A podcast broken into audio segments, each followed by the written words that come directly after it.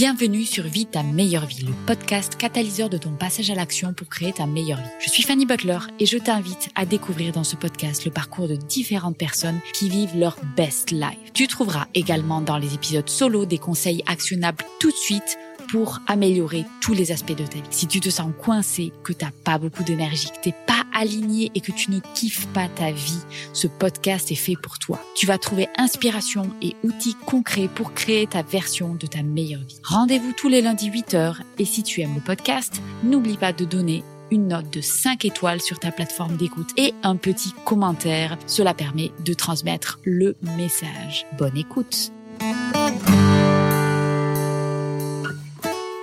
Bonjour et bienvenue sur le podcast Vie ta meilleure vie. Alors dans l'épisode du jour, mon invité est Fanny et vous la connaissez peut-être sous le nom Le Journal d'Iggy.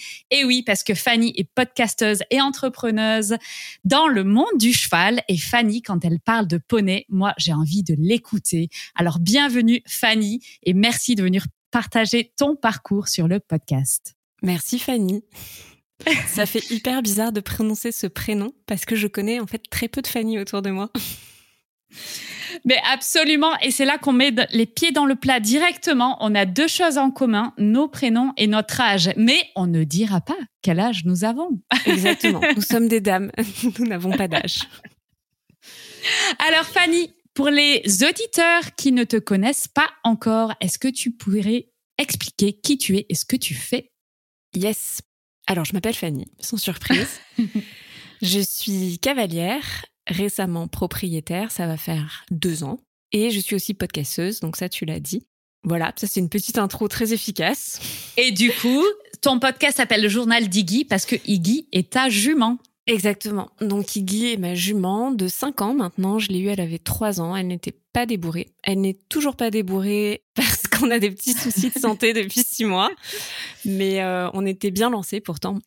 Mais je suis sûre que ça va s'arranger. Et puis, qu'est-ce que je peux raconter d'autre sur Iggy? Bah, C'est une jument noire, ONC, tout ce qu'il y a de plus euh, classique. Et on va dire que euh, le journal d'Iggy est inspiré de ma relation avec Iggy au départ. Donc c'est vraiment mon carnet de bord euh, pour accompagner, on va dire, le cavalier dans sa transition de propriétaire, enfin vers le propriétariat ou en tout cas le fait euh, de vivre au quotidien avec les chevaux. Mais pour autant, en fait, l'idée du podcast me vient de ma chienne. Orion. Oh là, ok. Attention là, énorme spoil. En fait, juste avant d'être propriétaire d'Iggy, donc euh, Orion va avoir 5 ans. En fait, elles ont le même âge, mais bon, j'ai eu Orion Chiot à deux mois et demi. Donc ça, c'était aussi un des autres rêves de ma vie, d'avoir mon chien. Et en fait, j'ai fait tout n'importe comment. Mais vraiment. Tu as un chien très très mal éduqué, c'est ça? Il est pas mal éduqué, mais en tout cas, non, je peux pas dire ça parce que j'y ai mis trop de temps et d'investissement pour avouer qu'il soit mal éduqué. Non, il est pas vraiment mal éduqué, mais par contre, bah voilà, c'était un peu le projet de ma vie, tu vois, d'avoir un chien, d'avoir un cheval, etc. Et parce que je l'attendais depuis toute petite. Quand je suis née, j'avais un chien dans ma famille. Il y avait des chiens partout, mes grands-mères, mes tantes, etc. Et euh, quand mon chien est mort, que j'étais petite, j'ai cassé les pieds à mes parents pour en avoir un autre que je n'ai jamais eu. Donc forcément, c'était ta revanche. C'était ma revanche, voilà, exactement, mon espèce d'image d'épinal que j'avais bien cristallisée et euh, quand Orion a déboulé dans ma vie parce que c'est vraiment euh, je pense le verbe qui correspond le mieux à la situation. Je vais pas dire que je l'ai choisi sur un coup de tête mais on n'en est pas loin. Alors que je suis quelqu'un quand même en général d'assez organisé, tu vois, dans la vie qui se pose des questions et tout, voilà. Mais là, c'était un peu le côté euh, je suis bélier, donc le côté bélier qui ressort, tu vois, genre euh, bon, en fait, ça fait longtemps que j'y pense, donc maintenant j'y vais et j'ai rien checké. En fait, je me suis lancée là-dedans, j'ai trouvé un élevage, j'ai pris un chien et en fait, euh, c'était juste une suite, pas de mauvaise décision parce que finalement, un, j'adore ma chienne, deux, elle m'a appris énormément de choses et trois, j'aurais pas du tout fait pareil avec Iggy si j'avais pas eu cette histoire, tu vois. Et peut-être que du coup, je me serais plantée justement avec ma jument. Mais par contre, ça n'a pas été sans douleur parce que bah euh, j'avais pas du tout bossé mon projet, on peut dire ça comme ça, donc je n'avais pas anticipé le tel euh, bouleversement, changement d'équilibre que ça allait créer dans mon quotidien. Et surtout, en fait, euh, j'avais pas rafraîchi, si tu veux, mon regard sur c'est quoi en fait de vivre et d'éduquer un animal quoi. Donc entre voilà, quand t'as 8 ans et que tu vis avec ton chien et tes chiens. Ouais, ouais, ouais, ouais. Et euh, que t'en as quelques années de plus et que t'es responsable du coup d'un chiot et de l'éducation d'un chiot. Et c'est pareil avec un cheval, hein, que ce soit un, mhm. poulain ou même un, cheval un peu plus âgé. Bah, en fait, c'est pas tout à fait la même chose, quoi. Voilà. Mhm, mhm. Ouais, je comprends. Ok. Mais alors, du coup, on voit un petit peu les prémices de ta meilleure vie. C'est en tout cas une vie qui est entourée d'animaux. Exact. Et quels sont les autres éléments de ta meilleure vie? Alors, je dirais que le meilleur élément de ma meilleure vie aujourd'hui, c'est finalement de m'être un peu placée au centre de cette vie. Ça peut paraître bizarre comme réponse, mais euh, on en parlait un tout petit peu en off. C'est vrai que pendant longtemps, je me suis un peu pas posé de questions. Je pense que c'est assez fréquent dans le sens où, euh, tu vois, c'est pas forcément quelque chose qu'on t'apprend beaucoup à faire à l'école. Et en fonction de l'éducation que tu as reçue, et je dis pas que mes parents m'ont pas appris à me poser des questions, mais en tout cas, ils m'ont peut-être pas montré comment se poser les questions par rapport à ces filtres à, à soi et pas forcément au filtre, tu vois, de ce qu'on attend de toi ou euh, de ce qu'il faudrait faire ou pas faire. voilà. Et après, bon, c'est somme toute assez euh, classique, j'ai envie de dire.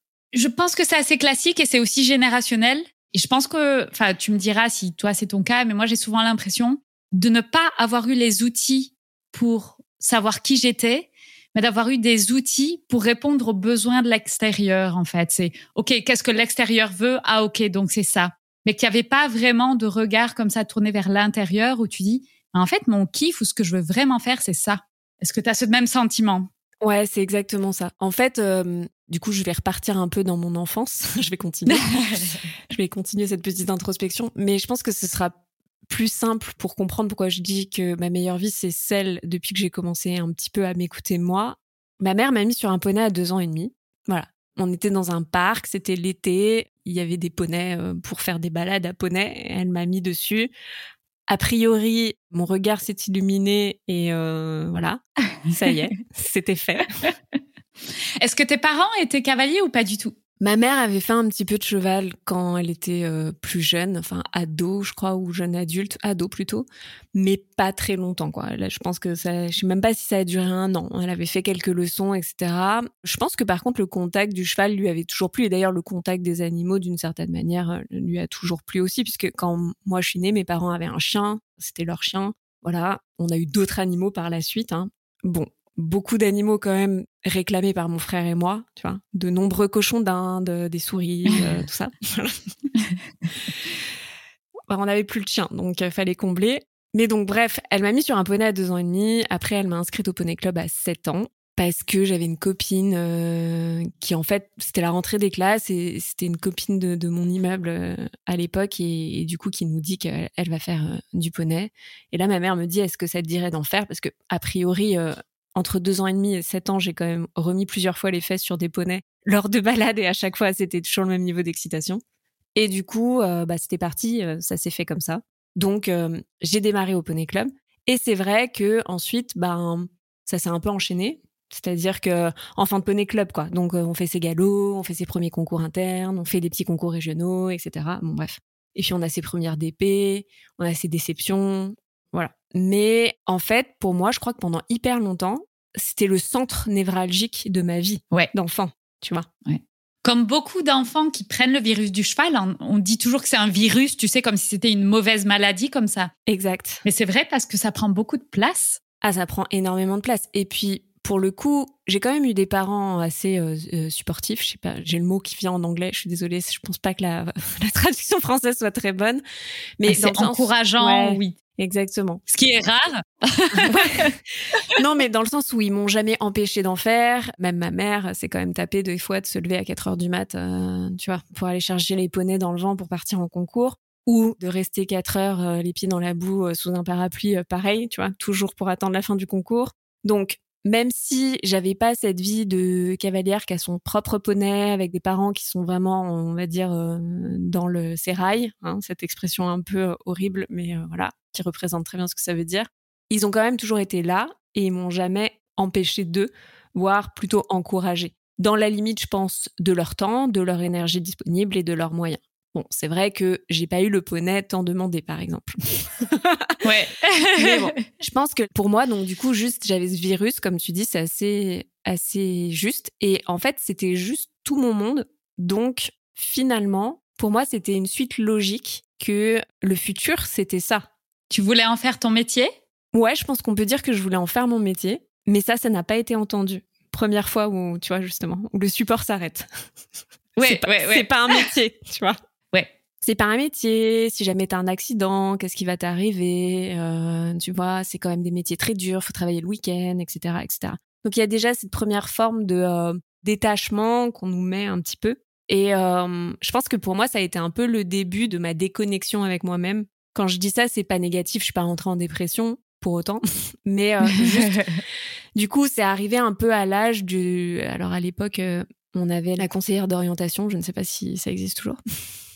Ah, on a toujours des bons épisodes avec le conseiller d'orientation. Qu'est-ce Voilà. qu'elle t'a dit, la conseillère? Bah, elle m'a dit ça, c'est pas un métier. Ah, c'est elle qui t'a dit ça. Ah Oui. ouais, c'est ouf. Non, parce que c'est un métier. Après, tes parents, ils ont pas tort. Non, mais c'est surtout, il y a plein de métiers autour de ça. Oui, oui, oui, oui, tout à fait. Ouais. Je pense que la grosse frayeur de ma mère, c'était euh, de se dire, ok, c'est super, c'est une passion, mais euh, bah, ça peut être dangereux. Et puis surtout, euh, s'il n'y a pas de backup et qu'il t'arrive un accident, ben en fait, tout se joue un peu à ce moment-là. Donc ça, c'est sa peur, mais qu'elle m'a bien. Enfin, C'est sa peur, mais c'est pas faux non plus. mais c'est pas faux non plus, tu vois. Mhm. Et c'est vrai que euh, du coup, il y a eu ce fameux rendez-vous avec la conseillère d'orientation où là, il y a eu le c'est pas un métier. En tout cas, moi, c'est ce que j'en ai retenu, tu vois? Parce que bon, parfois tes souvenirs d'enfant euh, font le tri aussi entre ceux dont tu as envie de te souvenir, tu vois? C'est ce que t'as entendu. Mais en tout cas, c'est ce que moi j'ai entendu et surtout euh, le fait que euh, ben il n'y a pas eu du tout d'exploration autour de quels peuvent être tous les autres métiers que tu peux faire autour des animaux. Enfin, je veux dire, on m'a jamais parlé d'être vétérinaire, on ne m'a jamais parlé, enfin, tu vois, de tout. Oui, il n'y a pas un métier autour du cheval. C'est pas tes cavaliers ou rien. C'est pas tes moniteurs d'équitation ou rien. Tu vois? Absolument. ou tes jockeys ou rien en fait tu peux être vétérinaire euh, tu peux être ostéopathe aujourd'hui euh, aujourd'hui je sais pas il y a des nutritionnistes il y a des celliers enfin il y a tout un tas de métiers en fait Ça s'est hyper développé. Et du coup, en sortant de cette séance avec la conseillère d'orientation, tu te dis quoi? Ben je crois que là je me dis je suis perdue. Je me souviens pas exactement ce que je me dis. C'est juste que dans mes souvenirs là tu vois si je cherche c'est ok ça marque un peu le début du coup de je sais pas je dois avoir 14 ans un truc dans le genre peut-être 15 et c'est bon bah du coup va falloir trouver un truc intéressant. Il va falloir que je fasse des études. Et qu'est-ce que je fais quoi? Et là c'est un peu quand même euh, déjà l'errance tu vois parce que la petite euh, anecdote qui peut faire sourire quand même euh, pas mal de gens et je vous déconseille de faire ça. Moi j'ai eu de la chance parce que finalement j'y trouve un intérêt mais quand même je déconseille à tout le monde de faire ça. C'est que finalement j'ai perdu de l'intérêt pour mes études un peu. J'ai quand même perdu de l'intérêt aussi pour l'équitation parce qu'il y avait un peu c'est comme si on m'avait mis un stop et que du coup en fait ça y est l'enfance c'est fini. À 17 ans tu vas partir faire tes études supérieures. Donc en gros en fait euh, tout va s'arrêter quoi tout ce que tu fais depuis 10 ans c'est bon c'est fini quoi c'est fini tu vois bye bye maintenant faut passer je vais pas dire à la vie adulte parce que bon à 17 ans c'est quand même encore un peu jeune mais ouais c'est ça c'est c'est comme si on abandonnait en fait toute une sorte de vie. Tu vois, c'est un peu comme Peter Pan le jour où il arrête en fait. euh, c'est fini la fête quoi. Oui, Peter Pan, c'est, il arrête d'être Peter Pan le jour où il suit plus son, enfin, tu vois, ses tripes ou il est plus aligné avec lui-même, en fait. Exactement. Et c'est ça, perdre son enfant intérieur. Et c'est triste, hein, mais oui, je pense que c'était comme ça. Et je pense que les choses changent aussi euh, maintenant. Donc ça, c'est, ça, c'est le positif.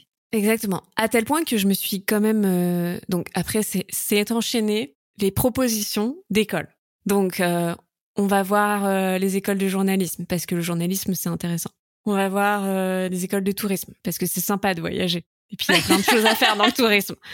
Mais c'était même pas forcément mes idées. Hein. C'est euh, Ouais. c'était ma mère qui m'aidait à essayer de trouver un intérêt dans d'autres choses, quoi. Les écoles de commerce, c'était niette. Mes parents avaient fait tous les deux une école de commerce et, euh, enfin, pour moi, déjà, je les voyais beaucoup trop bosser, quoi. Et le hustle permanent, euh, c'est très drôle que je dise ça parce que je les ai vus faire du hustle permanent. Tu veux expliquer? Non, je suppose que tout le monde sait ce que C'est-.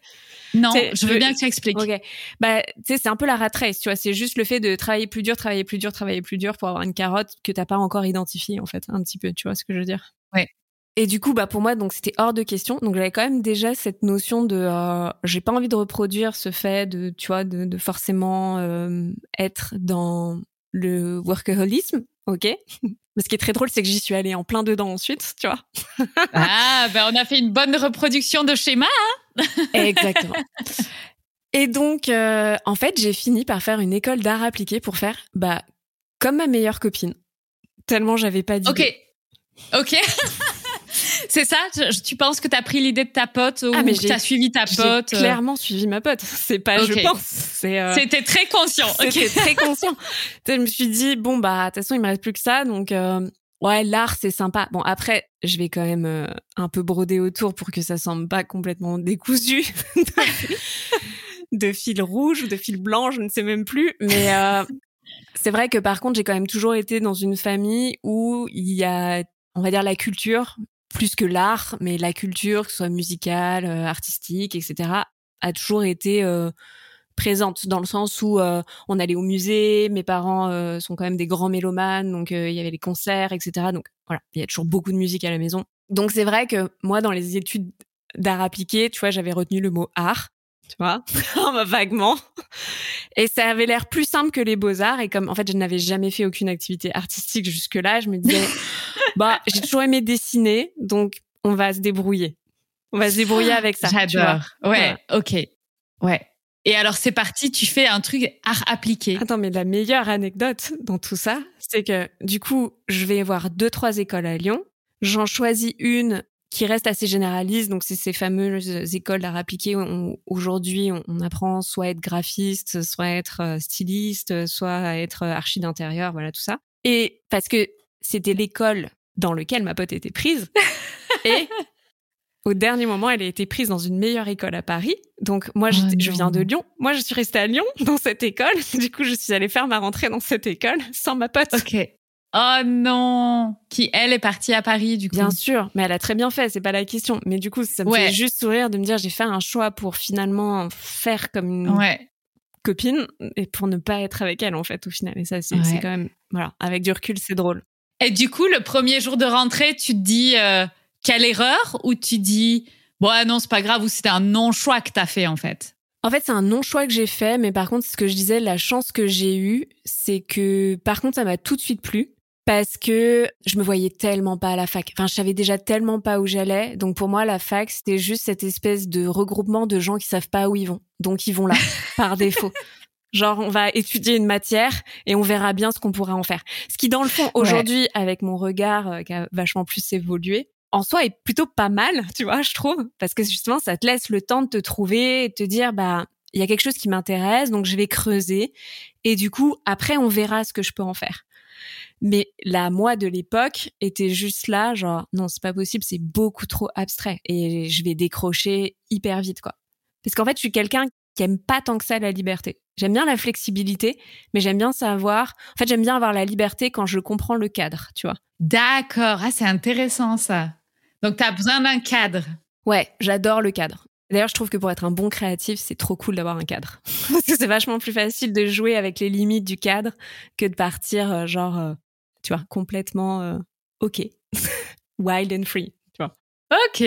Intéressant. Mais je pense que c'est très lié à des personnalités. Oui, oui, complètement.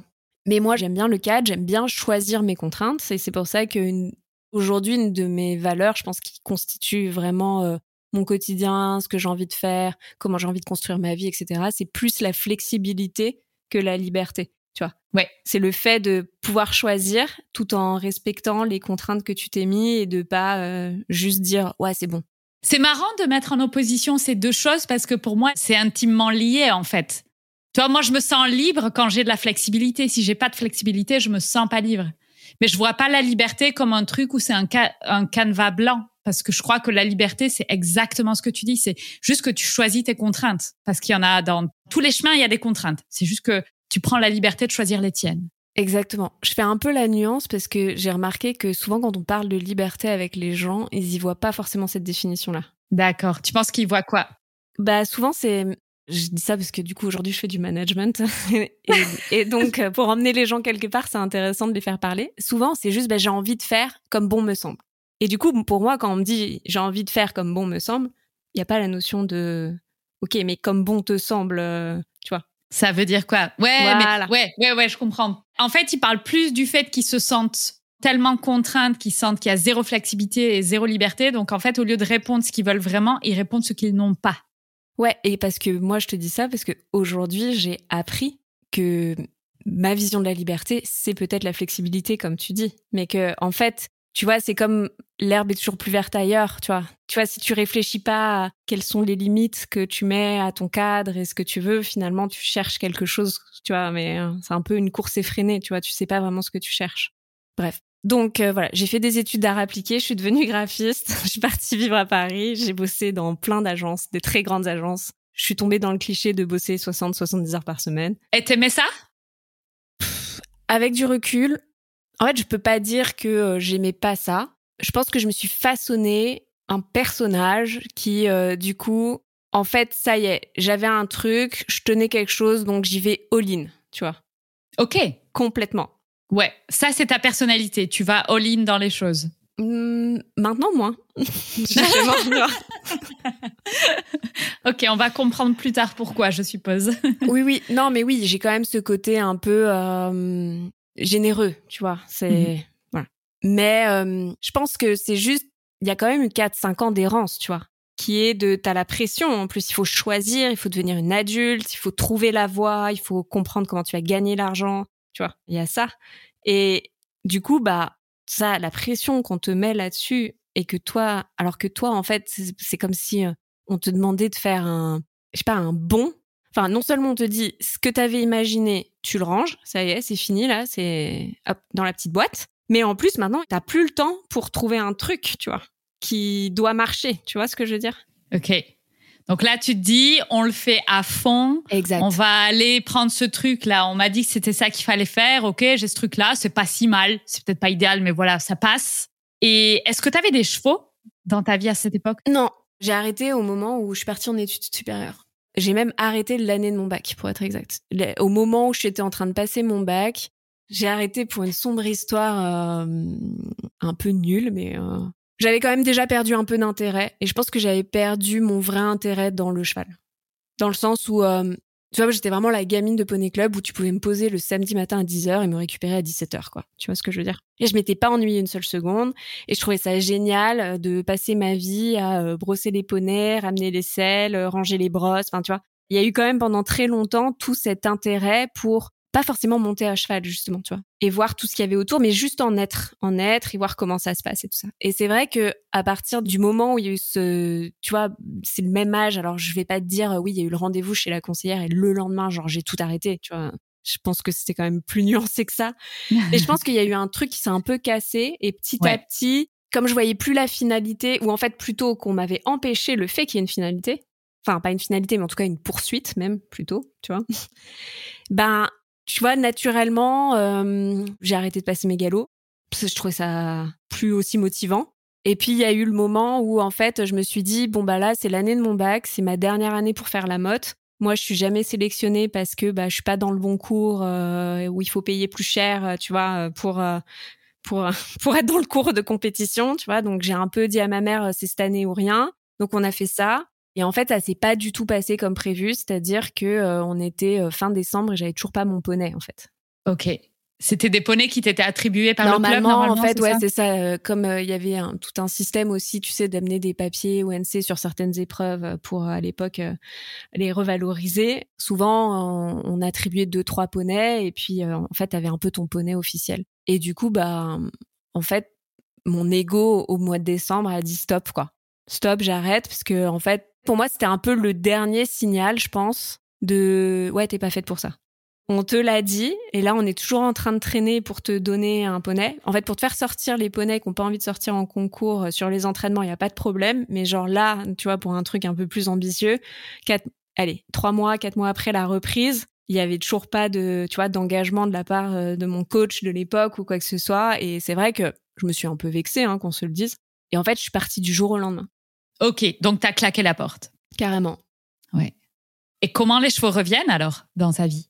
Alors, euh, c'est pas tout à fait vrai parce que cette même année-là, les voisins de mes parents avaient un élevage de pur sang arabe et il y avait un, mini euh, pur sang euh, de deux ans et demi qui était tout mignon et à l'époque, ça se faisait beaucoup de débourrer les chevaux quand même à deux ans et demi, hein, qu'on se le dise. Et en fait, ce voisin rencontre ma mère. Ma mère lui dit Ah, c'est vous qui avez les chevaux, mais ma fille, elle monte à cheval, patin couffin. Bon, bref. Elle me le fait le rencontrer parce que moi, j'ai toujours eu ce profil. je fais 45 kilos tout mouillé. et du coup, il s'est dit super, j'ai trouvé quelqu'un pour mettre, euh, voilà, mhm. pour mettre sur le mhm. cheval pour le débourrage. Donc, j'ai eu ça encore pendant un mois ou deux. Tu sais que je rebondis là-dessus, mais mais c'est vrai qu'à l'époque, tu sais, enfin, c'est marrant. C'est genre tu prends les gosses parce qu'ils, enfin, ou les jeunes parce qu'ils sont un peu légers comme ça et boum, tu vas les mettre euh, sur les chevaux euh, qui sont très jeunes aussi, pas débourrés, juste pour les habituer. Tu sais, tu fais office de sac à patate, quoi. Bah c'est ça. Moi j'ai fait J'ai fait sac à patate sur ce jeune pur sang. Et euh, après, j'ai fait un peu plus que le sac à patate parce que, en fait, l'ambition de ce mec, c'était un petit éleveur, euh, comme il en existe encore plein aujourd'hui, qui fait ça par passion. C'est pas du tout le métier, il vit pas de ça. Et euh, du coup, ils, ils débourrent un peu leurs chevaux. Ceux qu'ils ont gardés et qui va rester jusqu'à trois ans, du coup, ils se débrouillent pour les débourrer un peu eux-mêmes, ils leur mettent un peu d'expérience. Donc finalement, tu fais plus que sac à patate parce qu'il faut que tu quand même, euh, tu vois, que tu mettes un peu des bases. Donc j'ai des souvenirs très flous de ça parce que honnêtement, ça s'est très mal terminé. Et c'est plus cette histoire-là, je pense, qui a fini de m'achever pendant un certain temps, tu vois, avec les chevaux, que vraiment... Euh Enfin, je pense que c'est l'accumulation, tu vois, c'est le côté trigger, quoi, tu vois, genre trop. Mais en fait, ça s'est mal terminé parce que donc euh, lui, il faisait plutôt du pur sang arabe pour de l'endurance. Ouais. Donc il y avait une notion d'extérieur, etc. Donc ça encore, ça s'était bien passé, la première balade qu'on avait fait et tout.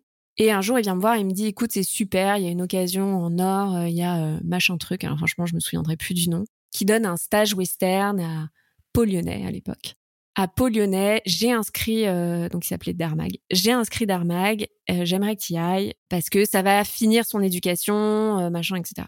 Et moi, je dis oui, mais en fait, à l'époque, j'avais jamais monté western de ma vie. Enfin, c'est curieux comme comme, raisonnement. Non, mais c'est complètement ouais, Comme approche, parce que allez, finissons en western, sachant qu'on veut faire de l'endurance et que toi, t'étais pas du tout cavalière de western. non, mais tu vas voir l'absurde de la situation jusqu'au bout.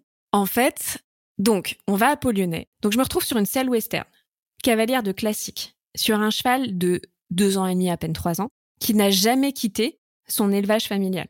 Donc, il n'a jamais vu d'autres chevaux que sa mère et deux autres chevaux. Et là, il se retrouve dans un centre équestre avec une quinzaine de chevaux. Il avait été castré, je pense, euh, honnêtement, deux mois avant. Donc, il avait encore, euh, tu vois, ce côté un peu entier. Oh là là. Donc, en fait, déjà, on est arrivé. Il était en PLS. Ok. Mais littéralement Ouais, ouais, littéralement PLS, c'est-à-dire que je n'avais aucun contrôle du cheval. Ok. Tu vois. Ouais, ouais, Après, il a jamais cherché à me mettre par terre.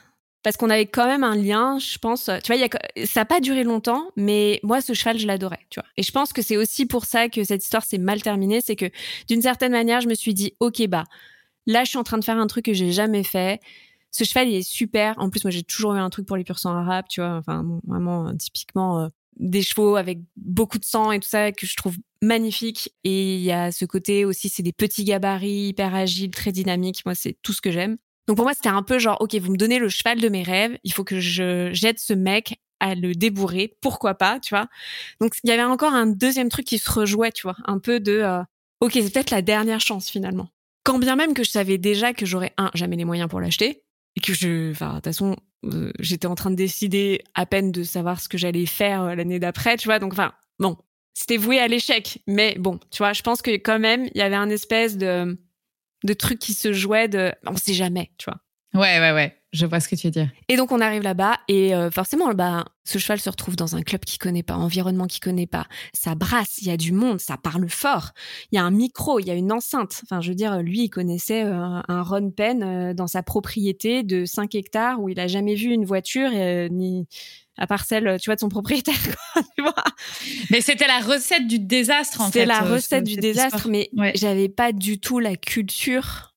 Enfin, tu vois, mm. je l'ai appris par l'expérience, quoi, parce que j'avais pas du tout cette lecture, j'avais pas ces connaissances. Euh, et puis, enfin, faut se le dire, à l'époque, moi, c'était les balbutiements d'Internet, quoi. Donc, euh, il y avait pas de blog poney, il y avait pas Insta poney pour te dire comment tu dois faire les choses, tu vois ni même YouTube.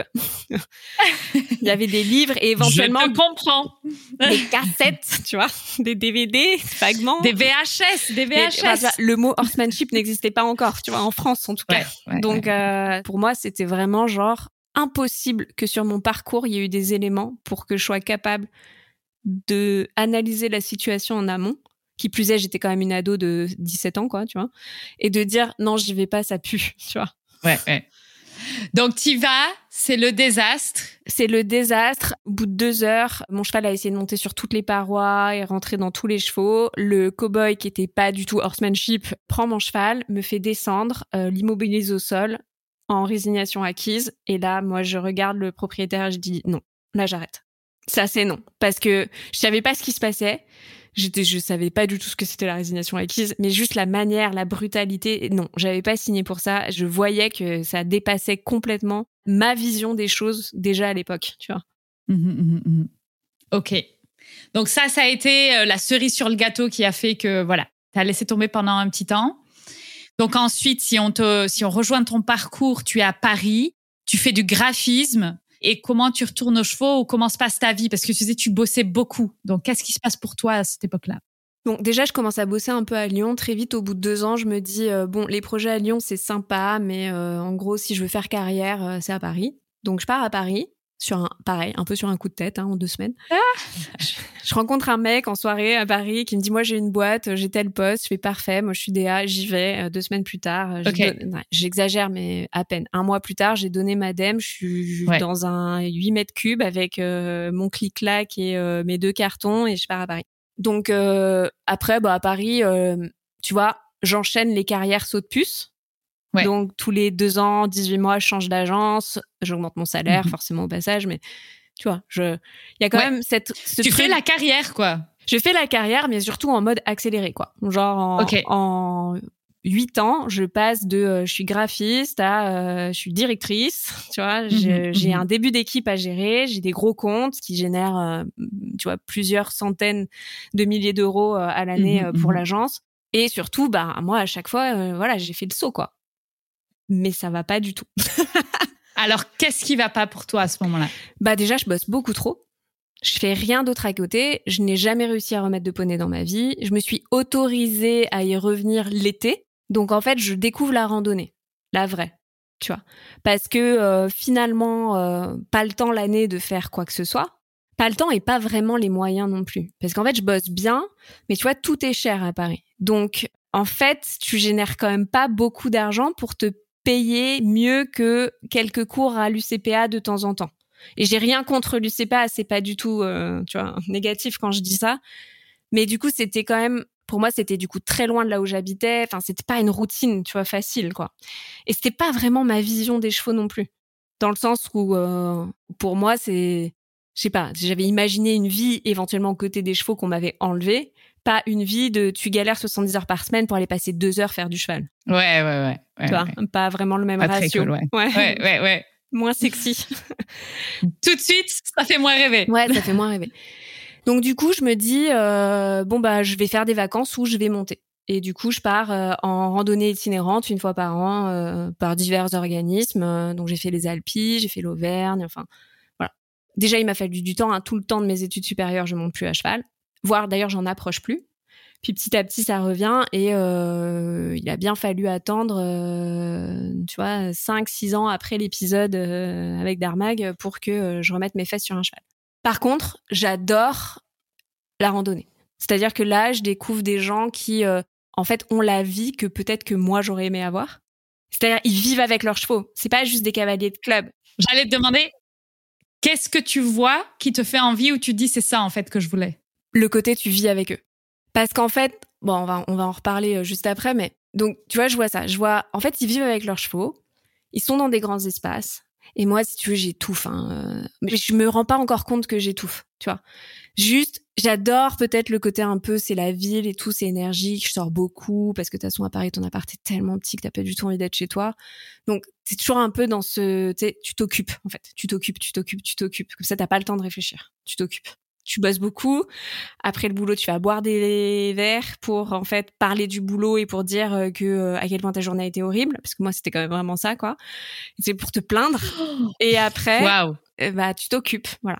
Mais j'ai rencontré pourtant des gens qui sont toujours mes amis. Enfin, il y a du positif dans tout ça, tu vois. ouais, ouais, ouais. Mais il y a quand même une espèce un peu de fuite de soi qui continue, quoi, tu vois. Mmh mmh Sauf pendant ces moments-là ou pendant une semaine, c'est magique. Je suis qu'avec des gens qui aiment les chevaux. Beaucoup vivent avec des chevaux, mais juste ils voyagent pas forcément avec eux, donc euh, tu vois, euh, ils sont là pendant la rando. Puis à ce côté, euh, c'est itinérant et donc t'es quand même pendant une semaine tout seul sur un cheval. Et tu vois, tu te parles pas forcément les uns les autres, parce que tu vois, il y a beaucoup d'endroits, t'es à la queue leu tout ça, donc c'est c'est pas. Donc en fait, c'est le début des phases un peu introspectives où tu vois, tu te laisses porter par euh, le flot de euh, Théopa, ça monte, ça descend, tu vois.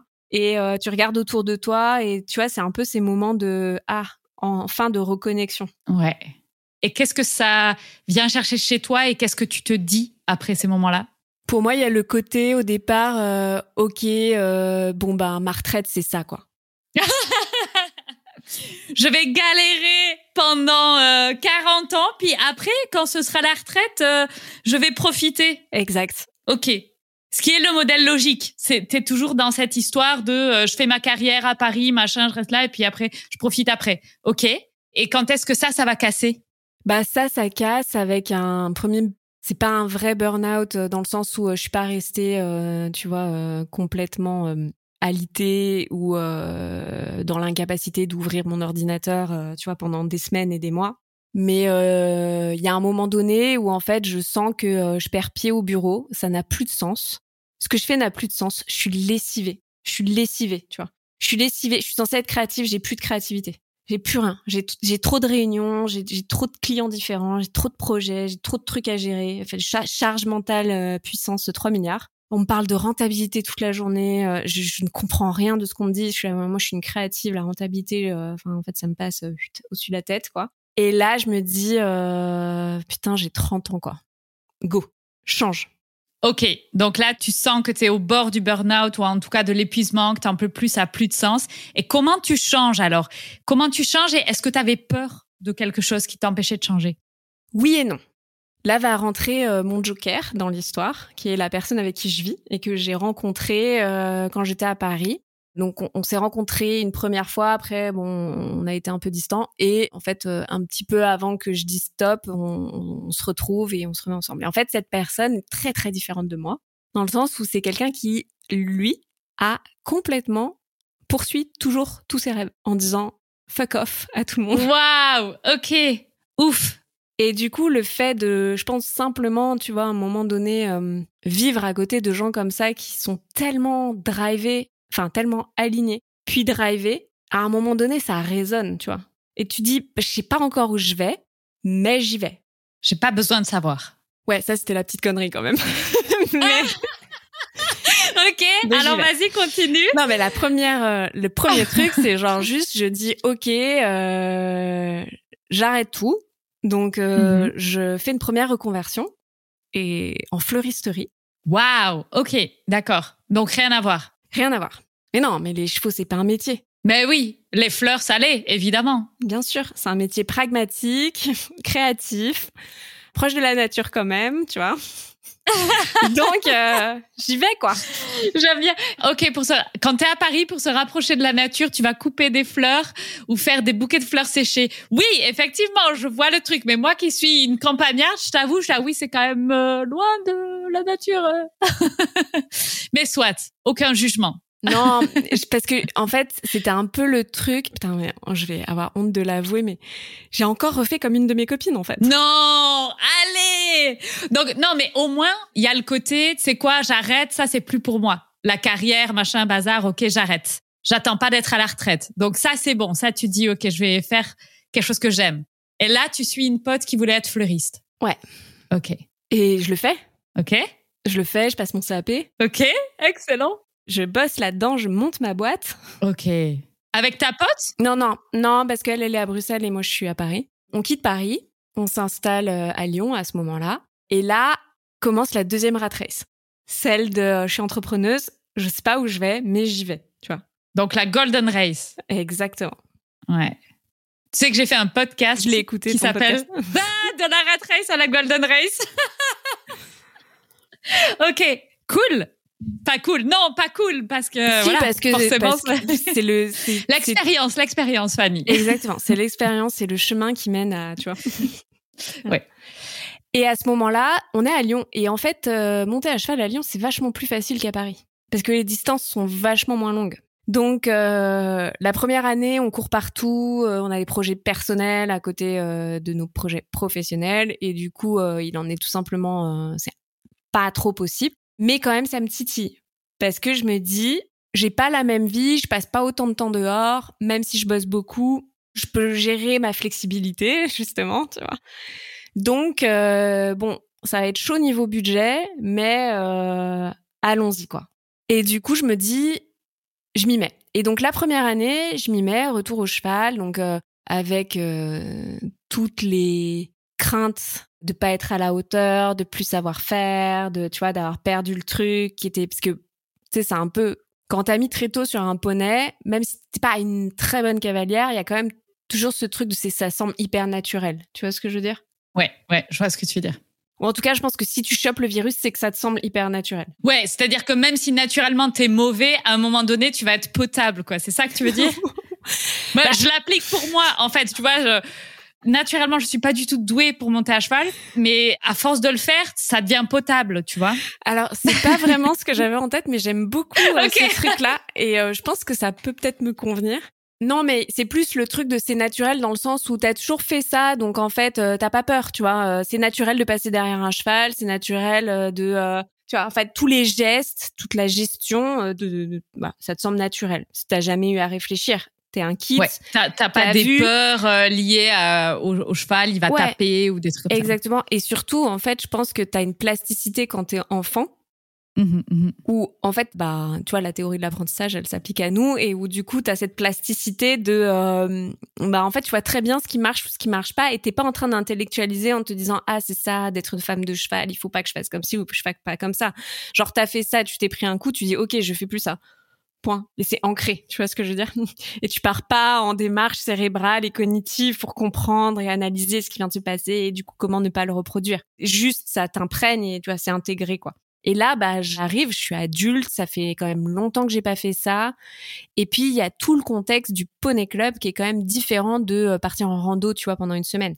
Parce qu'il y a, euh, tu vas monter des chevaux différents, et puis bah, il y a des enraînements, et puis il y a, enfin, tu vois, tu retrouves tous les trucs que t'as quittés, mais genre, il y a quand même un bout de temps, donc il y en a plein des nouveaux, tu vois, qui Mhm, sont mhm. arrivés Ouais, ouais, ouais, ouais. des nouvelles manières de faire, des et où du coup t'es là genre ok ouais j'ai pas le souvenir de ça et en fait je me rends compte la première année que ça revient mais en fait je me pose un milliard de questions D'accord, ok. parce que c'est plus aussi fluide Ouais, ouais, ouais. Puis les choses ont changé et voilà, il faut se réadapter à ce contexte-là, quoi. Ok. c'est plus aussi fluide pour moi il faut que je me réadapte je me pose plein de questions euh, je remets en question des choses euh, et tu vois par rapport à alors je veux pas dire que l'équitation d'extérieur est fantastique euh, par rapport à l'équitation en club pas du tout. Ne me faites pas dire ce que j'ai pas dit. J'ai d'ailleurs fait un, un épisode à ce sujet. Ça n'a rien à voir mais c'est juste que parfois il y a moins d'objectifs dans la randonnée tu vois. Donc en fait tu te laisses un peu plus porter par le flot donc finalement tu montes sur ton cheval, tu fais un truc en itinérant, tu sais que tu pars d'un point de départ le matin, tu vas arriver à un point de départ le soir et, et tu vois, t'es pas en train de faire des sessions à la jambe ou de réfléchir si ton cheval il est mis sur la main ou ce genre de truc. Donc tu gardes cette sorte de fluidité, tu vois, de ok? Alors que là pas du tout. J'arrive, je réintègre un cours euh, galop 5, euh, je n'ai plus aucun souvenir de euh, déjà c'est quoi si la piste est à main gauche ou à main droite, euh, voilà, tu vois. Enfin, Ouais, tu, ouais, tu ouais. vois ce que je veux dire? Voilà. Donc la première année c'est euh, genre c'est danse quoi. Ouais. Et là, tu étais toujours fleuriste. Et du coup, fleuriste, ça se passait comment? Parce que bon, a priori, de ce que tu as dit, ça s'est un peu cassé la figure. Non, mais c'était génial dans le sens où, euh, alors, j'ai bien fait comme je voulais. J'ai fait des trucs super, mais j'étais pas du tout prête à être entrepreneur. C'est pas les raisons pour lesquelles je l'ai fait. En fait, euh, avec le recul aujourd'hui, parce que du coup, bien sûr, euh, ça a duré euh, trois 3-4 ans, puis après, je suis partie refaire ce que je savais faire, c'est-à-dire bosser, bosser dans le digital et créer des contenus, faire du brand content et du coup des réseaux sociaux maintenant, puisque le, les réseaux sociaux sont juste le nouveau brand content en marketing et de l'influence aussi aujourd'hui je fais. Et du coup, en fait, c'est juste, ça a été, en fait, pour moi, ça devait être un break créatif parce que j'avais envie de retrouver la page blanche avec le bouquet, tu vois. Et j'avais envie de, euh, avec ce projet, je pense, de retrouver la page blanche, de voir où je pouvais le mener. J'ai fait des trucs super. Hein. Moi, je faisais beaucoup d'événementiels, beaucoup de grands décors, donc euh, j'ai fait des installations. Franchement, je sais pas comment je suis arrivée à faire ces installations-là avec euh, un an et demi d'expérience. Il y avait quand même un côté genre, ça a beaucoup nettoyé mon syndrome de l'imposteur, tu vois. Ok, donc tu faisais des gros challenges quand même. Et ça marchait Ouais, ça marchait, mais je dégageais pas beaucoup d'argent parce que c'est un milieu qui est très dur et surtout, en fait, euh, passer les six mois de curiosité à comprendre comment il va falloir que euh, je choisisse mes statuts et tu vois que je réfléchisse un petit peu vaguement à comment ça se vend, tu vois. c'est pas ça qui m'excitait à l'époque. Au contraire, c'était un, boulet à mon pied. Ça m'empêchait d'avancer, ça m'empêchait de passer du temps à être créative, à faire des trucs encore plus fous, des installations encore plus folles, d'aller chercher des fleurs encore plus extraordinaires, tout ça. Donc ça a énormément soigné mon ego de créative qui était complètement brimé les dernières années parce que trop de responsabilités et que j'étais pas prête à les prendre et pas assez mature pour les prendre à ce moment-là. Puis surtout, souvent on te les donne sans te montrer comment il faut les prendre. Donc en fait, t'es là genre merci du petit cadeau empoisonné, tu vois, genre tiens, tu vas être manager. Euh, ok. Et du coup, on fait comment? Parce que en fait, euh, moi j'ai juste appris à dessiner sur une feuille de papier normalement. donc, ça. voilà. donc voilà. Mais par contre, c'est sûr qu'il y a quand même eu et là a posteriori parce que maintenant je l'ai digéré, que euh, enfin je l'ai digéré je l'ai pas si mal vécu que ça à l'époque en plus. Je me suis jamais dit c'est l'échec de ma vie. Je me suis juste dit ok ça ça m'a appris un truc sur moi c'est génial j'avance. D'accord ok donc tu avais quand même déjà ce mindset de te dire bon ok c'est pas l'échec. Non pour moi c'est la naissance de mon mindset de tiens là t'as envie de faire ça c'est même si c'est un coup de tête écoute-toi fais-le vois transforme. Génial. Ok. Et c'est pour ça, c'est pour moi, ça a été le début de je commence à m'écouter. Mais sauf que comme j'ai pas le mode d'emploi, je le fais un peu par euh, la méthode difficile, quoi. Tu vois. Je le fais un peu pas dans le bon ordre, pas, avec la bonne méthode, euh, tu vois, voilà. Ouais. Et est-ce que tu avais des peurs qui te retenaient ou tu t'es dit non, j'y vais à fond? Ah, euh, si, moi j'ai toujours eu plein de grosses peurs sur l'insécurité. Financière? Ouais, notamment, ouais. Ok. Je suis encore dedans. Je peux pas te dire, ça y est, j'ai passé ça, c'est mon sujet cette année, tu vois, par exemple. Et c'est notamment mon sujet parce que je trouve que de vivre avec les animaux te pointe du doigt très fortement tes insécurités financières, vu que tu es vraiment responsable à 100%, tu vois, de... Quand tu es en couple, l'autre personne est autant responsable de toi que ses finances. Tu vois ce que je veux dire? Bon, après, ça dépend comment tu construis ton couple, ça dépend comment tu fais ta répartition et tout, mais quand même, d'une certaine manière, tu peux au moins avoir une discussion avec elle pour décider de mettre de l'ordre dans tout ça. Tu vois ce que je veux dire? Bon, tes animaux, tu vas pas prendre ton chien et lui dire, bah, écoute, maintenant, tu vas aller gagner tes croquettes, parce que moi, je peux plutôt payer ton repas, tu vois. Effectivement. Ou ma jument, tu vois, qui fait six mois là de soins qui sont euh, mhm. avec des radios de contrôle toutes les mois, tu vois, ça, faut mhm. pouvoir cracher. Bon, mhm. pour moi, c'est inconcevable de pas la soigner. Ouais, ouais, ouais, tout à fait. Je comprends. Et du coup, est-ce que tu as des tips ou des choses que toi t'as mis en place pour t'aider? Je comprends que tu es toujours dedans. Si je peux te rassurer, j'ai ce genre de crainte aussi. Je pense que j'y serai toujours dedans. Ça fait partie du travail, je pense, de toute une vie. Hein. Euh. Donc toi, comment tu fais? Alors je sais pas parce que je suis dedans. Tu vois, j'ai en fait. Désolée. Je peux vous donner plein d'autres trucs sur la charge mentale, sur tout ça, mais pas celui-là. Non, mais si, je pense que le seul conseil que je donnerais, c'est à un moment donné de s'avouer qu'on a une insécurité là-dessus et d'y faire face en disant, bah, en fait, faut que je la bosse. Aujourd'hui, il y a des coachs dans tout. C'est-à-dire que, hum, donc, si c'est un gros problème, pour moi, faut juste se dire, OK, j'en prends conscience que c'est un problème. À partir de quel moment ça devient handicapant pour aller continuer justement de mener ma meilleure vie, par exemple, tu vois. Dans mon cas aujourd'hui, c'est parce que je me rends bien compte du plafond de verre que je peux toucher et du coup que si j'ai envie de continuer sur le chemin de c'est quoi ma meilleure vie, tu vois, et à quoi elle ressemble, va falloir que je craque ce truc parce que je peux faire tout le développement personnel que je veux, je peux aller voir tous les psys que je veux sur tous les autres problèmes, tu vois. Si ça, j'ai pas cassé, j'y arriverai pas. Ok. Et alors, tu mentionnais tout à l'heure euh, charge mentale, ça, c'est quelque chose que tu as su gérer Ouais. Ou que tu as managé dans ta vie? Ouais, euh, bah clairement, je pense que le, le premier euh, petit burn-out que j'ai fait, c'était un. Enfin, en fait, la charge mentale, elle était euh, typiquement, euh, je pense, responsable à 80% finalement du truc. Parce que euh, c'est juste que j'étais dans une situation où je prenais trop de responsabilités sur des choses sur lesquelles j'avais aucun pouvoir. Je savais pas mettre mes limites. Et ça, c'est embêtant. Hein. Affirmation de soi.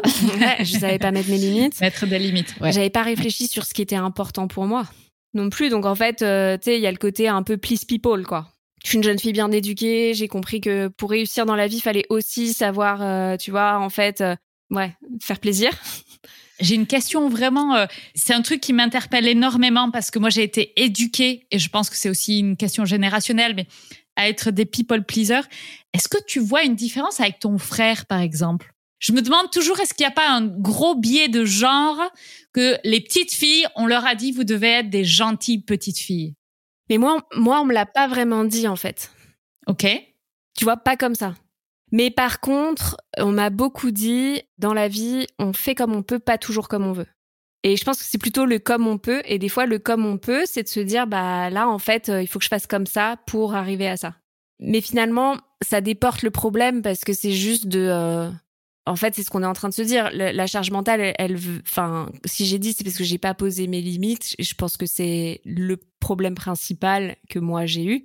Et tu vois, on parlait de ma conseillère d'orientation, je lui ai pas posé de limites ce qui se comprend quand on est jeune, que voilà, on, on prend forcément euh, les choses de l'extérieur et puis après l'affirmation de soi, ça reste un truc qu'il faut construire euh, tout le temps. Mais je pense que c'est quelque chose sur lequel, en tout cas, moi dans mon histoire et ce que je vois autour de moi, c'est que c'est pas du tout travaillé. Je pense que les choses changent aujourd'hui, mais il faut à un moment donné dire, ben c'est ma responsabilité à moi de dire oui ou non. Et c'est ok, c'est ok de dire non en fait. Ça veut pas dire qu'on va pas être aimé, ça veut pas dire qu'on va être rejeté, ça veut pas dire non non. En fait, c'est juste non. C'est te respecter toi si tu dis non. Mais tu vois là où c'est le plus vicieux. Je sais pas si c'est le bon mot, mais euh, je suis très tatillonne sur le choix des mots, mais c'est un peu ça. C'est que je pense qu'il y a beaucoup de gens que j'ai rencontrés toutes ces dernières années, notamment dans ma carrière, tu vois, enfin la carrière dont je te parle. Je pense pas qu'ils avaient l'image de moi, de quelqu'un qui était pas sûr d'elle et qui savait pas faire des choix. Donc il y a ce côté en fait très ambivalent de je mets une bonne dose de carapace sur euh, tu vois, j'avance, mais par contre, j'ai pas réglé le fond d'un problème qui est est-ce que j'avance vraiment avec les bons filtres ou avec les bonnes lunettes? Parce que quand moi à 30 ans, j'ai dit OK, allez, salut, je vais faire mes trucs. J'ai eu des interviews dans des magazines, tu vois. J'ai fait même la couverture certains magazines donc ça a marché, tu vois, on les gens se disaient ah c'est super une reconversion. En plus j'avais le profil parfait genre euh, elle sort d'agence de pub elle se reconvertit dans l'artisanat tu vois. Ouais c'est genre c'est classe ouais. C'est ce qui fait rêver euh, aujourd'hui. Tu deviens euh, boulangère euh, machin après être le CEO à Paris qui devient boulanger quoi. Ça c'est la success story exactement. version 2020 ouais. Mais en fait non. Mais non. Mais non en fait. Mais non parce que j'ai pas réfléchi à ce qui était essentiel pour moi. J'ai fait 10% du job. Mais est-ce que tu crois que, en fait, on n'a pas une phase où on est obligé de passer par plein d'expérimentations et qu'en fait, cette partie-là, c'est toute la phase d'introspection à fond et tu t'en rends pas compte sur le moment? C'est juste que tu as besoin de tester des trucs pour savoir ce que t'aimes, ce que t'aimes pas. Et ensuite, tu reflètes là-dessus et tu dis non, mais en fait, euh, ok, ça je prends, ça je laisse.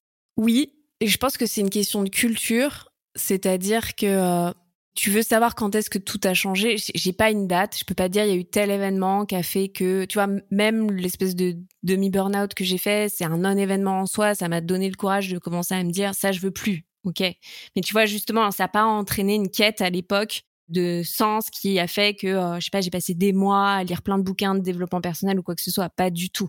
Ça a été beaucoup plus long pour moi, beaucoup plus ténu parce qu'il y avait un blocage, je pense, très profond sur. En fait, je me suis pas posé la question de ça ressemblait à quoi la vie que je voulais. Donc j'ai reconstruit un business sans jamais me poser de questions, tu vois. Est-ce que tu t'autorisais pas haut ou alors c'est juste bah ça faisait pas partie de ton radar des trucs qu'il fallait se demander en fait? Je dirais les deux. Les deux parce que j'avais pas forcément de gens autour de moi qui se posaient ce genre de questions. Donc, tu sais, des fois, quand même, quand t'as une, quand t'as ta copine machin qui, elle, euh, tu vois, a fait ça et a lu ça, tu vois, ça t'aide. Donc, euh, ça, j'avais pas. Donc, c'était très difficile. En fait, je pense qu'il y avait deux choses difficiles. Ça, j'avais pas et j'arrivais quand même dans une zone d'âge où les gens construisent.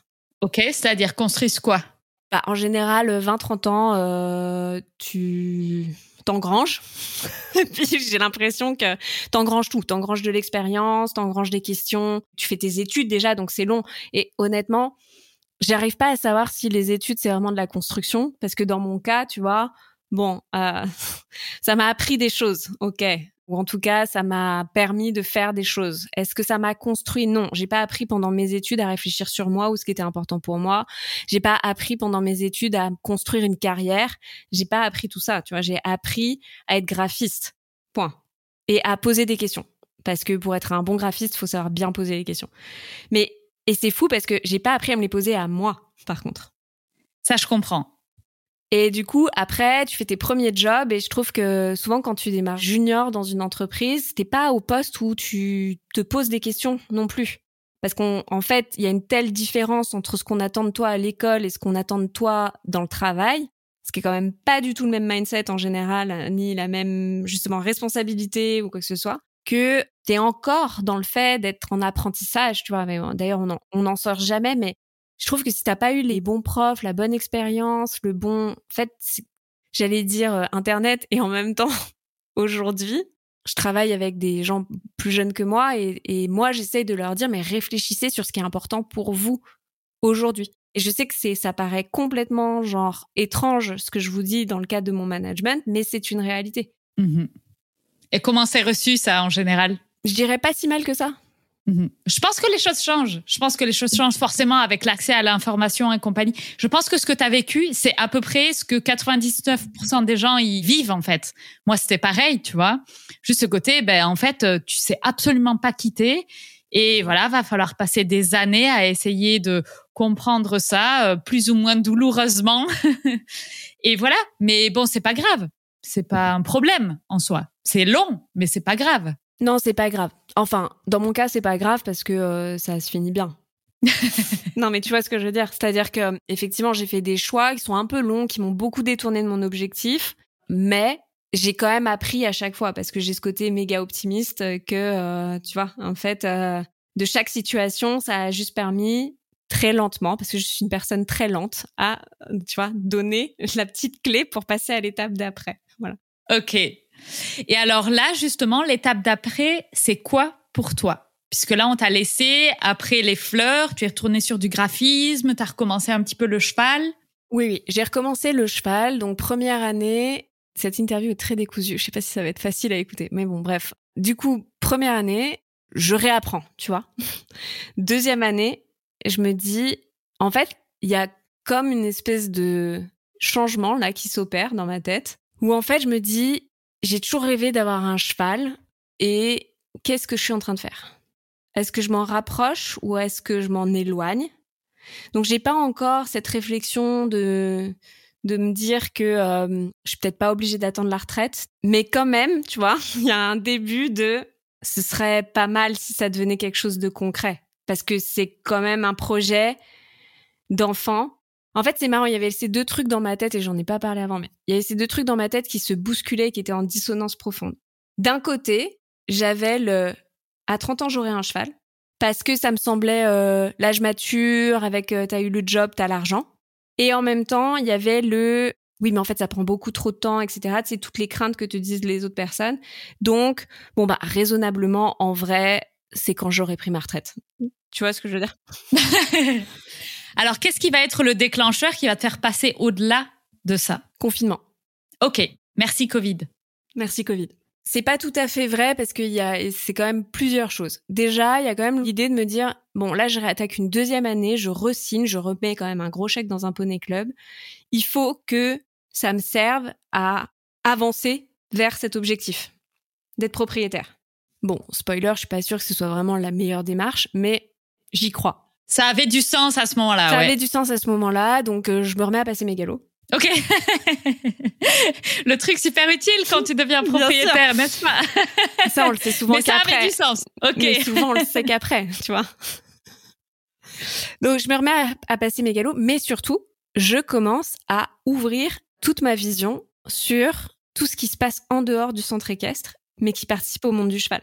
Ça, c'est bien. Ouais. Donc là, je pars euh, faire des stages d'observation, euh, tu vois, chez les pignons. Euh, je vais aux conférences d'Andy. Donc, en fait, pendant deux ans, juste avant le Covid ou l'année avant le Covid, pendant le Covid, je sais plus. Enfin, c'est un peu flou cette période. Je sais même plus combien de Covid on a eu. En gros, je suis en mode, pour une fois, je ne prends pas que la voie classique. Je m'autorise à me poser des questions et à me dire qu'on peut faire différemment aussi. Ok. C'était confortable pour toi ou c'est un truc qui t'a demandé de l'effort de te dire je vais faire ça? Non. Non, parce que c'est mon contraire. sujet qui m'intéresse. Eh ouais. Ok. Ok. Tu te sens beaucoup plus aligné en fait. Ouais. Et alors, comment tu arrives à passer le cap à un moment donné à te dire je deviens propriétaire et ensuite j'ai l'idée de se faire ce podcast? En gros, il y a eu Orion qui est arrivé au milieu. Oui, parce que c'est ton chien qui a tout déclenché, n'est-ce pas? Donc, je me dis, je commence par le chien. Si j'arrive à éduquer le chien, j'arriverai à éduquer le cheval. J'adore ton approche étape par étape. C'est juste la taille, la taille qui change en fait. Tu dis le plus petit, ça va être plus facile ou non? Non. En fait, je me dis le chien c'est plus compliqué parce qu'il vit 24 heures sur 24 avec toi. C'est pas faux. En fait, si tu surmontes ça, toi, tu vas pouvoir gérer.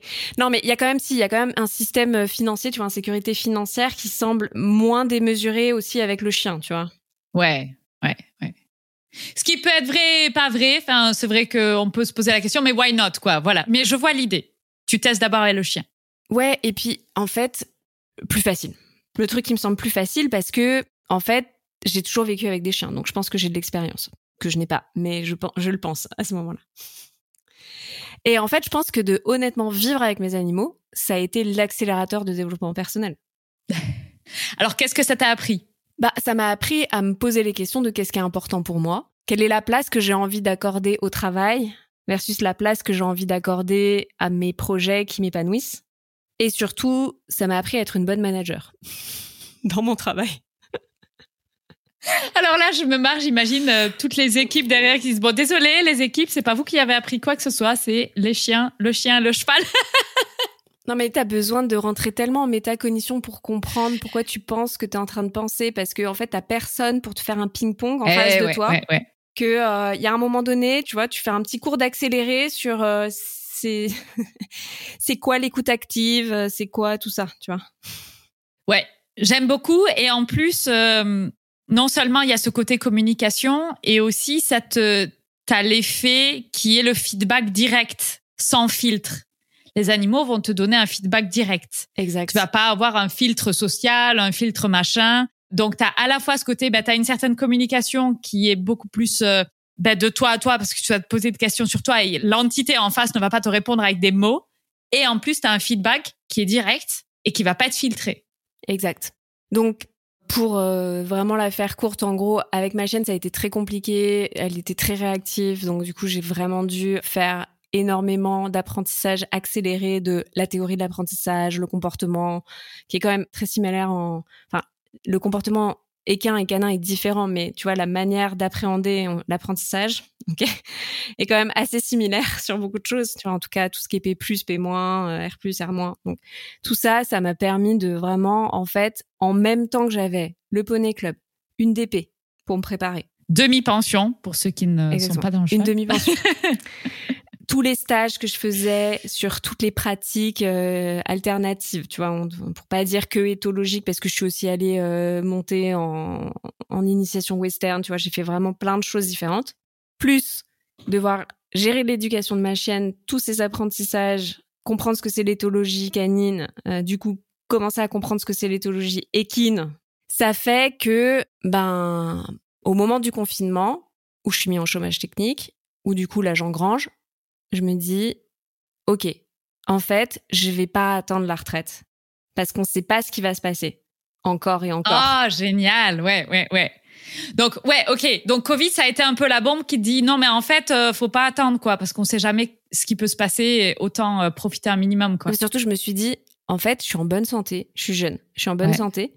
pourquoi je... C'est maintenant le meilleur moment. mais ouais, voilà. En fait, pourquoi je vais prendre? En fait, c'est certes, c'est aussi le meilleur moment pour bosser, mais pas que, tu vois. En fait, c'est aussi le meilleur moment pour faire des choses qui ont du sens pour soi et surtout qui continuent de te faire grandir. Je dis pas que à 80 balais, t'as plus besoin de grandir. Je pense que t'as besoin de grandir tout le temps, tu vois, c'est pas la question. Mais en fait, un, pourquoi attendre Et deux, surtout, pourquoi prendre le risque que ça se trouve, j'ai plus la forme, j'ai plus le mental, j'ai plus le, tu vois. C'est quand même un sacré pari, quoi, qui est un peu nul, en fait. Et surtout, pourquoi je m'empêche de faire un truc qui tous les jours me donne envie de me lever le matin? Et pourquoi? Est-ce que tu as réussi à répondre à cette question? Ouais, parce que je pense que le poids de...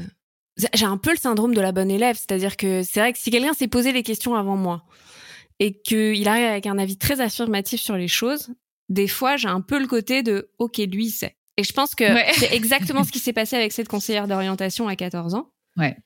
Et que, euh, tu vois, c'est un peu comme un trauma où du coup, euh, tu vois, tu t'autorises plus à penser à ça. Ça, ça ramène mhm. de, de, nous des choses qui sont négatives, quoi. Ouais, je comprends.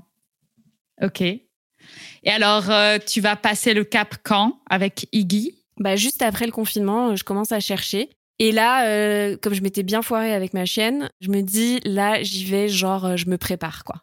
Pas de coup de tête. Pas de coup de tête. Qu'est-ce que j'ai envie de faire À quoi je veux que mon équitation, elle ressemble Par quoi je commence Où est-ce que je cherche de l'aide Comment je cherche euh, Faut que je fasse plusieurs essais, surtout pas aller, euh, tu vois, genre au premier en me disant ça y est, c'est bon. Je me mets des garde-fous partout, mais surtout, je me mets un peu un plan d'action, tu vois. Parce qu'en fait, je commence à lire des blogs, tout ça et tout, et je me dis, t'es quand même super tout seul.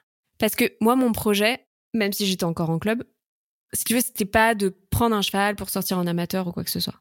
J'avais, j'ai envie de faire gaffe dans la manière dont je le dis parce que c'est pas du tout jugeant et j'ai rien contre le sport. Mais j'avais dépassé tout ça dans le sens où je pense que l'expérience de l'éducation, de l'apprentissage avec ma chaîne, c'est quelque chose qui était dur, mais c'est quelque chose qui m'a nourri. Et en fait, j'avais quand même plus envie de continuer à avoir un projet sur de l'équitation qui me permet de découvrir de nouvelles choses. Donc de sortir du club, de sortir de la compète, d'aller faire l'équitation d'extérieur, d'aller découvrir euh, des disciplines que je connaissais pas, de continuer ce truc de Jean Grange. Je m'en fous d'être excellente quelque part. J'ai envie de découvrir et d'apprendre parce que au final, tout ça, ça va donner une meilleure version de la Fanny femme de cheval, qui est juste au démarrage, tout petit démarrage du projet. la Fanny femme de cheval, quoi. Et qu'est-ce que tu dirais que Iggy, si c'est la leçon qu'elle t'a appris, ça serait quoi? Ah Attends, laisse-moi cinq minutes pour réfléchir. Parce qu'elle m'en apprend quand même beaucoup. Celle qui est la plus importante, c'est souvent la première qui te vient à l'esprit. Ouais, mais en fait, on vit un moment tellement difficile en ce moment que tu vois, ça change aussi un peu euh, la donne. Difficile juste parce que euh, ça fait six mois qu'on est à l'arrêt, que on, enfin voilà, il n'y a pas de projection, c'est difficile. Mais je pense que la première leçon, on va dire, qu'elle m'a le plus appris, c'est vraiment cette notion d'être recentré. Parce que tu peux pas, surtout avec un jeune cheval, tu vois, moi, elle avait trois ans, c'est un bébé en fait. Bon, ok, c'est pas un poulain, mais ça reste quand même un jeune cheval avec un tout juste un pré-débourrage dans les pattes si t'es pas aligné, si t'es pas centré, c'est difficile de communiquer. C'est difficile de rentrer dans cette fameuse connexion. C'est vrai que quand tu recherches à avoir ton cheval, il y a quand même cette notion de euh, je pense que la relation, tu peux l'avoir avec plein de chevaux, mais il y a cette notion de d'affiner la connexion, de travailler cette connexion, de la développer pour que ça devienne un peu, euh, tu vois, comme dans un couple, quoi. Genre, euh, ok, t'es pas toujours obligé de dire tous les mots pour que l'autre sache ce que t'es en train de dire, ce que t'es en train de faire, ce que tu proposes, tu vois. Pour moi, c'est vraiment ça, développer la connexion avec un cheval. C'est t'as mis tellement ta communication, tes codes, que il y a une partie des choses qui s'auto-proposent, tu vois, parce que c'est clair, tu te connais, tu sais ce que l'autre aime, donc tu vois, tu te sens. Tu vois, moi, je, sais que j'ai appris, c'est un truc con, mais j'ai appris le sourire à Iggy. Je sais que Iggy, elle va me le proposer quand elle a besoin de rentrer en interaction avec moi, par exemple je lui ai appris le touche. D'ailleurs, elle fait plus le touche, c'est-à-dire qu'elle va venir me toucher quand, euh, j'en sais rien, on est sur un chemin de balade et là, c'est pas méga sécure pour elle. Elle a besoin d'un petit temps d'adaptation avant de continuer. Elle, va chercher à me toucher. Et donc, du coup, je trouve que quand t'es pas aligné, quand t'arrives euh, dans la carrière, dans le manège, dans le pré, euh, que t'en as eu plein les bottes, euh, que finalement tu te poses la question de est-ce que je suis contente de ce que je fais au quotidien, etc., dans mon job, ou j'en sais rien, dans n'importe quoi dans ta vie, si t'as pas cet alignement à un moment donné, c'est quand même hyper dur d'aller développer une connexion. Parce que ça veut dire que déjà, t'es pas connecté à toi-même. Donc, c'est pas facile d'aller se connecter aux autres. Tout à fait. Je te rejoins à 100%. Donc ça, c'est ce que Iggy m'a appris. Et après, elle m'a appris plein de choses dans le sens où euh, tout le processus d'achat que j'ai fait avec Iggy et que dont ensuite j'ai parlé dans le podcast, que je continue à, déployer, à développer, ça m'a donné aussi euh, ce projet qui dépasse juste elle et moi, quoi. Qui est de vraiment continuer de m'aligner en me disant qu'est-ce qui est important pour moi, c'est quoi les choses essentielles, qu'est-ce que je peux donner, qu'est-ce que je peux transmettre, qu'est-ce que je peux, tu vois? Mmh Ok. Et si on revient au podcast, ouais. qu'est-ce qui a fait qu'à un moment donné, tu t'es lancé? Tu as parlé que Orion, c'était celle qui avait fait que tu t'es dit, tiens, peut-être euh, je vais partager ce que j'ai appris et que, ce que tu as appliqué pour trouver Iggy. Est-ce que c'est ça? Ouais.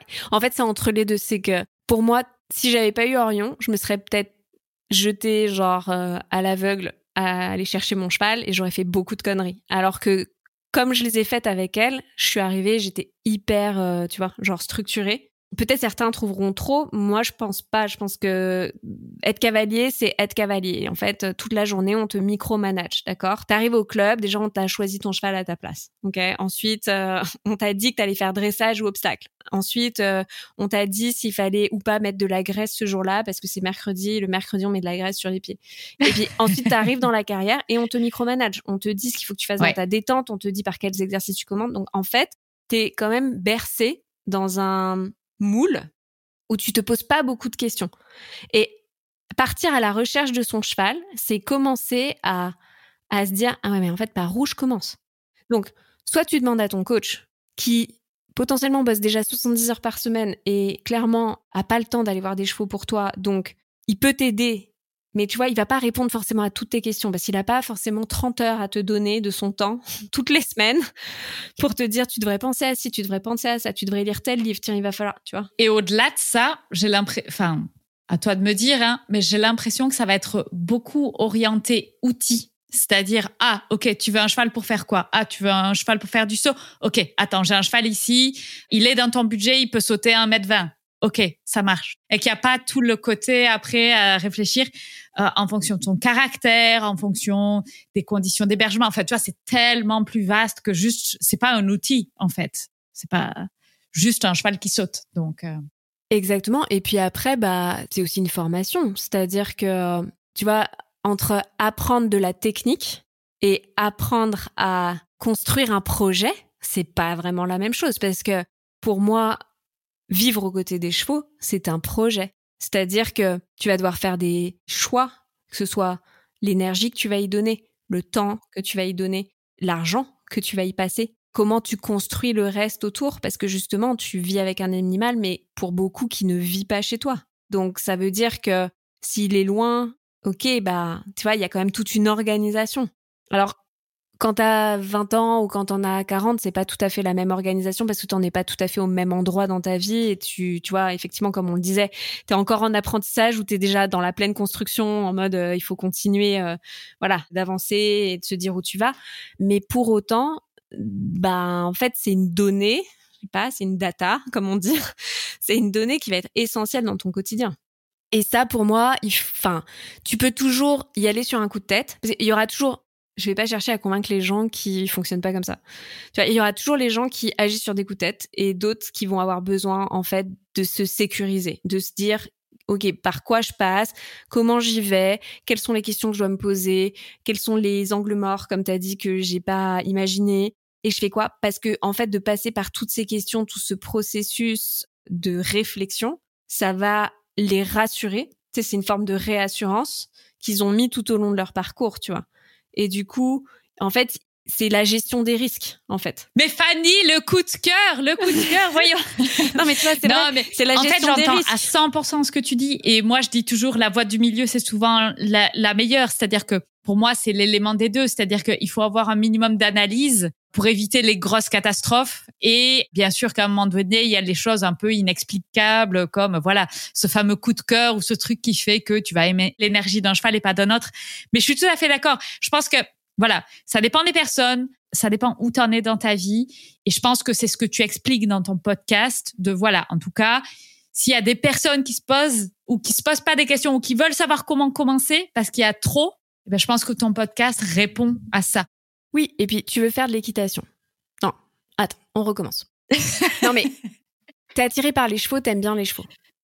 Tu veux en découvrir plus sur les chevaux. Tu t'inscris dans un poney club. C'est ce qu'on t'a appris. Tu vois ce que je veux dire? Pour beaucoup. Je parle pas des gens qui ont eu la chance de grandir au contact des animaux, mais tu vois, pour beaucoup, c'est le moyen le plus court et le plus connu, le plus médiatisé pour le faire. Ah, club, Tu mhm. veux acheter un cheval. Honnêtement, il y a quand même beaucoup de gens qui savent pas par où commencer. Je vais voir qui. Est-ce que je vais demander à un centre caisse, justement? Bonjour, est-ce que vous pouvez m'aider à acheter un cheval? Je veux dire, même les marchands. Le circuit des marchands, c'est euh, bah, déjà il faut un certain budget pour que ça soit intéressant. Ensuite, euh, tu as ceux qui sont très spécialisés. Donc, tu vois, c'est pas si simple que ça. Et puis c'est pareil, comment tu choisis ton éleveur? C'est quoi les critères? Est-ce qu'il faut que tu choisisses vraiment euh, à côté de chez toi? Est-ce que c'est la meilleure des idées? Ou est-ce que faut pas que tu fasses quand même un tour un peu plus large de la France pour aller choisir une personne dont la manière de faire correspond un petit peu plus à tes attentes et aux services qu'ils peuvent te proposer une fois que le poulain est né? Et d'ailleurs, est-ce que tu veux vraiment un poulain ou pas? Et ça, en fait, pour moi, c'est plus le programme qui arrive. Le podcast pose ces questions. Mais le podcast, il est là pour poser des questions. Et il est là pour que les gens, en fait, j'arrive pas avec des réponses toutes faites. Souvent, j'ai quand même des interviews avec, on va dire, des professionnels du monde des caisses qui vont donner de la connaissance, donc qui c'est pas qu'elles donnent une réponse et c'est comme ça et c'est pas autrement, mais en tout cas, elles apportent des éléments de réponse aux questions que les gens peuvent se poser. Mais le but, c'est que pour moi, tout ce que je fais n'est pas parfait, c'est pas ça. Mais c'est en fait, il n'y a pas de bonne réponse. Il y a les questions, il y, a les bonnes questions. Les bonnes questions. Voilà, c'est ça. se poser et valoriser votre réponse. Pas celle du coach, pas celle de ta meilleure copine qui, euh, elle, euh, veut faire de la voltige, pas celle de tes parents, tu vois. Ouais. Ok. Et alors là, si on en revient à ton parcours, on a regardé un petit peu tout ce que tu as fait jusqu'à présent. Et est-ce qu'on peut regarder devant? Quels sont tes rêves, tes envies? Ben justement, aujourd'hui, je suis, comme je te dis, euh, de plus en plus alignée et en fait, mon rêve de petite fille, maintenant, j'arrive à le formuler à voix haute, alors qu'avant, j'en étais pas capable. Et mon rêve de petite fille, ça a toujours été de vivre aux côtés des chevaux. Et finalement, c'était pas d'être cavalière professionnelle. C'est qu'ils fassent partie du quotidien. Et c'est donc du coup de leur donner le temps qu'il faut aussi. Donc euh, demain, euh, le futur, euh, c'est pour moi mon monde idéal. Je sais pas à combien de temps, tu vois, mais c'est je bosse 25 heures par semaine, je bosse le matin et l'après-midi, je suis dispo en fait pour mes chevaux. Je suis dispo pour les chevaux, pour continuer de m'améliorer dans la pratique, parce que le podcast c'est super, hein, tu vois. J'adore ce projet, j'adore transmettre les connaissances, j'adore aider les gens à réfléchir aux questions. Donc on va en reparler, mais il y a un programme qui arrive en novembre et du coup euh, dont le lancement euh, est normalement, je pense, au moment où tu vas diffuser ce podcast. Absolument. Est-ce que tu vas en parler un petit peu plus de ton programme? Oui, bah en fait en un mot, c'est un peu ce qu'on se dit, c'est euh, il y a beaucoup de gens qui ont envie mais savent pas par où commencer. Et en fait, moi, ce que je propose, c'est un peu la méthode. J'aime pas dire méthode parce que c'est pas un truc hyper rigide, tu vois. Mais c'est plus le cheminement avec les différentes étapes d'un plan d'action que tu peux faire à ta sauce et que tu peux moduler à ta sauce, mais qui t'amène à réfléchir de, OK, c'est quoi mon projet? Comment je détermine mon projet? Qu'est-ce que je mets derrière? Quelles sont les questions que je me pose? Qu'est-ce qui est important pour moi? Ah, du coup, une fois que j'ai identifié ça, c'est quoi le cheval plus ou moins idéal pour moi? Donc, c'est-à-dire en termes de personnalité, d'âge, de race aussi, potentiellement, de papier tu vois, si tu veux sortir en amateur, euh, c'est pas la peine de prendre un ONC, quoi. Tu vois, enfin, il y a un moment donné, euh, si tu vas aller à la mode Beuvron. Donc en fait, c'est toutes ces petites choses là jusqu'à euh, du concret, quoi. Ok, en fait, ça coûte quoi? Comment je fais un budget, comment je fais un prévisionnel, comment je suis sûre que je peux non seulement acheter mon cheval, mais je peux gérer la première année, comment je débunk les annonces, c'est quoi les red flags, comment je prépare mes essais, qu'est-ce que je dois regarder, comment j'analyse euh, l'état corporel du cheval, etc. Jusqu'à la visite vétérinaire, jusqu'aux nouvelles dispositions légales aujourd'hui pour acheter concrètement le cheval, quoi.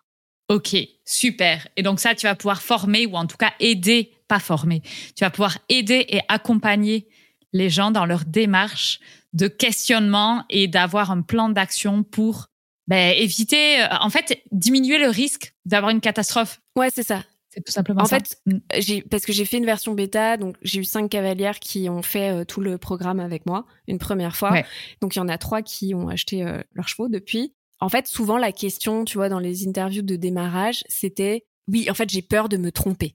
Et pour moi, c'est réduire le risque de se tromper. Tout sera peut-être pas 100% comme vous l'avez imaginé au départ, mais c'est enlever la pression qui empêche de se poser les questions pour éviter de se tromper, tu vois.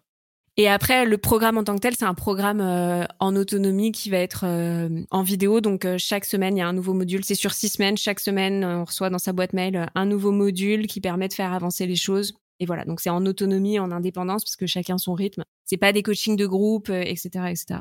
Ok. Ok, bah écoute, super projet.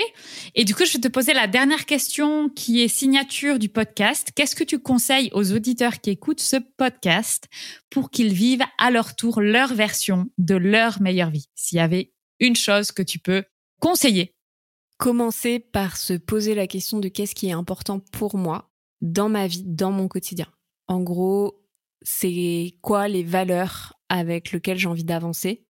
En fait, pour moi, c'est pas juste une question de job, pas de job, de hobby, pas de hobby, mais c'est vraiment juste. Euh, en fait, ça ressemble à quoi ma journée idéale, ma semaine idéale, et euh, comment j'ai envie de la composer? C'est quoi les mots clés, tu vois, les, les filtres, les fameuses lunettes. Et c'est une fois que tu as fait ça, c'est vachement plus facile de faire des choix au quotidien, dans ton travail, dans comment tu aménages ta vie, euh, de est-ce que tu vis à la, à la ville, à la campagne, tu vois Combien d'heures tu veux bosser, si tu veux bosser pour toi, si tu veux bosser pour les autres, etc., etc. Donc ça, c'est pour la mission euh, de la meilleure vie et surtout de pas laisser quelqu'un voler votre rêve sans vous être battu justement pour déterminer c'est quoi précisément ce rêve et voir si c'est vraiment possible ou pas. Ok. Merci Fanny. De rien. Où est-ce qu'on peut te retrouver sur Internet? Alors, très facilement, donc euh, sur Instagram et TikTok, c'est at Iggy, donc I-G-G-Y pour un journal. Et donc, du coup, sur toutes les plateformes d'écoute, le journal d'Iggy. Voilà. Le site internet euh, sera lejournaldiggy.com, tout simplement.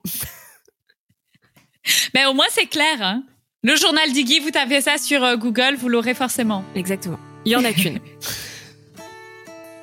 eh ben, écoute, merci beaucoup, Fanny. Merci à toi. Attendez, attendez, ne partez pas. Avant que vous éteigniez votre téléphone et que vous retourniez à vos occupations, s'il vous plaît, est-ce que vous pouvez mettre une note de 5 étoiles sur votre plateforme d'écoute? Et si vous avez un iPhone et que vous êtes sur Apple Podcast, est-ce que vous pouvez me laisser un petit commentaire? J'adore lire vos commentaires et en plus, ça donne une grande visibilité au podcast, ce qui est indispensable pour assurer la pérennité de ce podcast. Et je vous en serai éternellement reconnaissante. Vous pouvez m'envoyer un petit message perso après, vous savez, je les lis et je vous réponds toujours. Merci à vous. Je sais que vous êtes des gros badass et que vous comprenez.